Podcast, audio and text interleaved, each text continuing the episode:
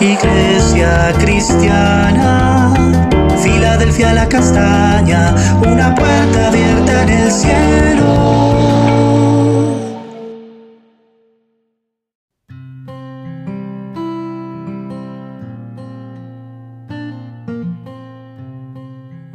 Amada Iglesia, Dios te bendiga. Continuamos con nuestro devocional en Joel capítulo 1 y vamos a estar leyendo los versos 15 al 20 que dicen así. Ay del día, porque cercano está el día de Jehová y vendrá como destrucción por el Todopoderoso. No fue arrebatado el alimento de delante de nuestros ojos, la alegría y el placer de la casa de nuestro Dios. El grano se pudrió debajo de los terrones, los graneros fueron asolados, los alfolíes destruidos porque se secó el trigo. ¿Cómo gimieron las bestias? Cuán turbados anduvieron los atos de los bueyes porque no tuvieron pastos. También fueron asolados los rebaños de las ovejas. A ti, oh Jehová, clamaré, porque fuego consumió los pastos del desierto y llama abrazó todos los árboles del campo. Las bestias del campo bramarán también a ti, porque se secaron los arroyos de las aguas y fuego consumió las praderas del desierto. Hoy estaremos hablando de el día de Jehová. El profeta Joel, así como otros profetas, nos hablan acerca del día de Jehová, que será el tiempo de Dios cuando juzgue la tierra y regrese en gloria, un tiempo de juicio que vendrá sobre las naciones de la tierra, así como se está hablando de lo que ocurriría a Judá. Veamos algunas de las características que nos presenta el profeta Joel acerca de este día. Es un día que está cercano. Este es uno de los aspectos más importantes. Saber que el día que el Señor venga a juzgar a las naciones de la tierra está cerca. Así como esperamos y anhelamos su venida, también se debe tener presente que este día llegará.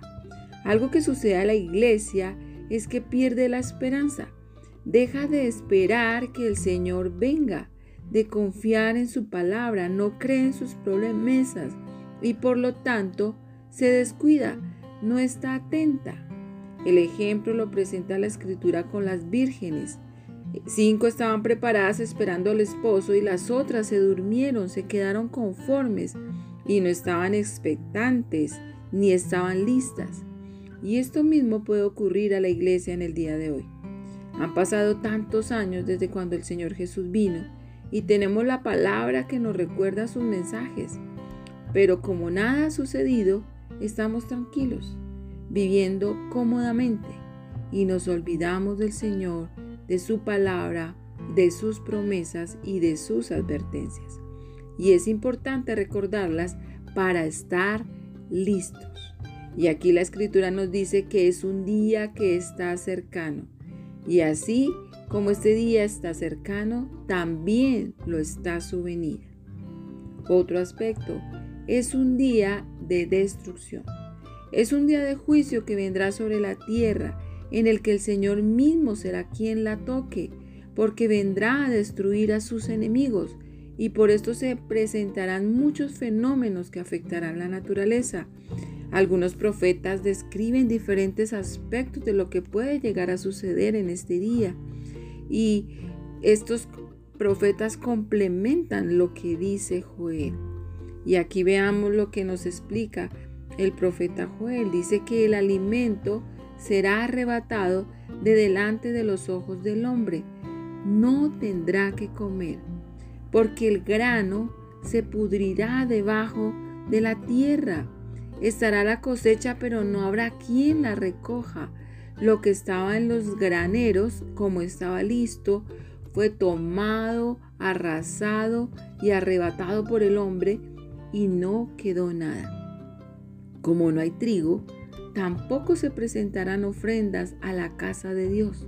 Por lo tanto, el alfolí de la casa de Dios estará vacío. Pero el trato no será solamente con el hombre, sino también con la naturaleza, con la creación. Los animales, las bestias, los bueyes andarán buscando pastos para alimentarse y no los encontrarán, porque estos pastos y los árboles fueron consumidos por el fuego, dice la palabra.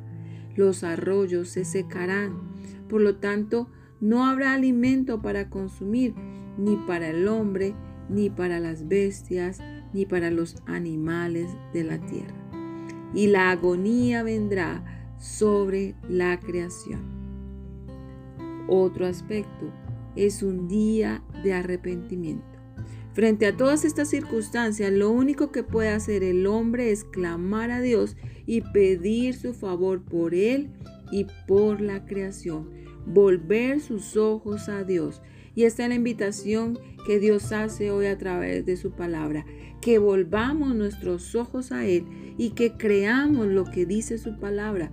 Que miremos sus promesas, pero también miremos los tiempos que Él nos advierte que podrán venir sobre nosotros para estar preparados.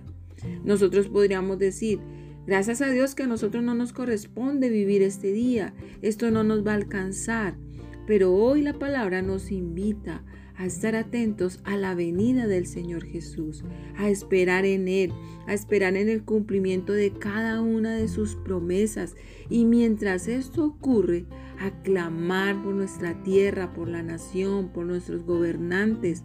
Estamos viendo tiempos difíciles, el clima ha cambiado, el verano es fuerte, el invierno es más fuerte, la naturaleza está comenzando a sentir el llamado de atención de parte de Dios a su pueblo para que nosotros volvamos los ojos a Él y recordemos que fuimos llamados a proclamar su palabra, no acomodarnos al mundo y olvidarnos del propósito principal de su venida.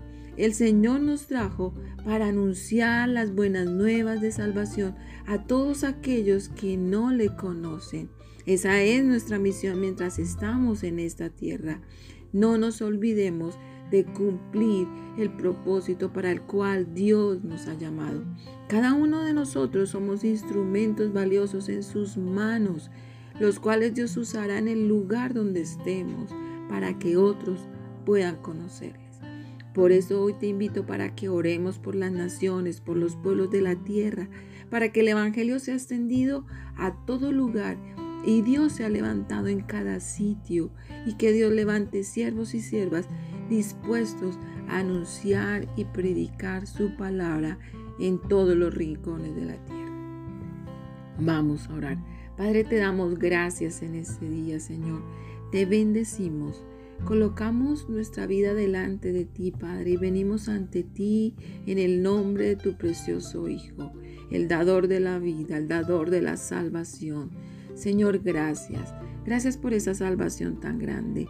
Permite, Señor, que podamos comprender el valor tan grande de esta salvación, Señor. Tú nos has llamado a anunciar, a proclamar tu palabra a todos aquellos que no te conocen. Señor, y tú un día vendrás a juzgar la tierra. Señor, pero tú demandas de nosotros que proclamemos, que anunciemos a aquellos que no te conocen. Ayúdanos hacer luz en el lugar donde estamos, en nuestro trabajo, en nuestra casa, en nuestras diferentes labores. Seremos luz porque a eso nos has llamado, Padre. Te bendecimos, Señor, en el nombre de Jesús. Amén. Amada iglesia, recuerda, Dios te ha establecido como una puerta abierta en el cielo, una iglesia que proclama su palabra a las naciones de la tierra. Bendiciones en este día.